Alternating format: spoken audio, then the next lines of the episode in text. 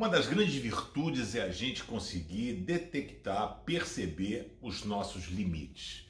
A gente tem por hábito, às vezes, forçar o limite. Eu fui atleta e a gente, às vezes, força os limites. Eu estava sentindo uma pequena dor na coluna e fui participar de um torneio de voleibol. Já tinha parado, mas um torneio, Jogos Abertos da Barra da Tijuca. Aí fui jogando, montamos uma quadra aqui no Mandala. Fui jogar, já não estava legal. Joguei, forcei a barra e eu falei para Marisa, Marisa, vamos embora para casa que depois que esfriar vai ficar ruim o negócio. Ruim o negócio?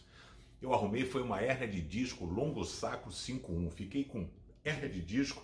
No dia seguinte eu não conseguia levantar, sentar, qualquer posição. O cara me engessou daqui a aqui quando eu fui no médico para eu tentar sentir um pequeno alívio. A vida é assim, a gente força a barra, força a barra no casamento, força a barra na vida profissional, força a barra e uma hora vai explodir esse negócio. Então, quando a gente não reconhece os limites, é quando a gente acha que nós somos imbatíveis. Isso aconteceu com o rei Davi.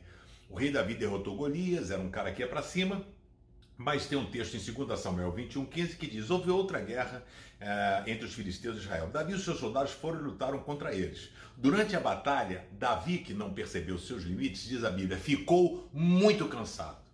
E na hora que ele estava cansado, o que aconteceu? Um gigante chamado Isbibenob mirou Davi e falou: Cara, é a chance que eu tenho de matar esse cara é agora. Ele largou na batalha e foi direto para matar Davi. Acontece que tinha um cara chamado Absai que viu que Davi ia morrer, socorreu Davi, atacou o filisteu e o matou. Aí os soldados chegaram para ele e falaram: Davi, você não está reconhecendo os seus limites mas você é um cara importante para a gente. Chega, você não vai mais para a linha de batalha. A gente precisa reconhecer os nossos limites, senão a gente corre o risco de colocar tudo a perder. Não faça isso. Reconheça os seus limites e permita que Deus ajude você a vencer as suas limitações, porque Ele é o Deus do impossível. A melhor parceria que você pode ter num momento como esse é Deus ao seu lado.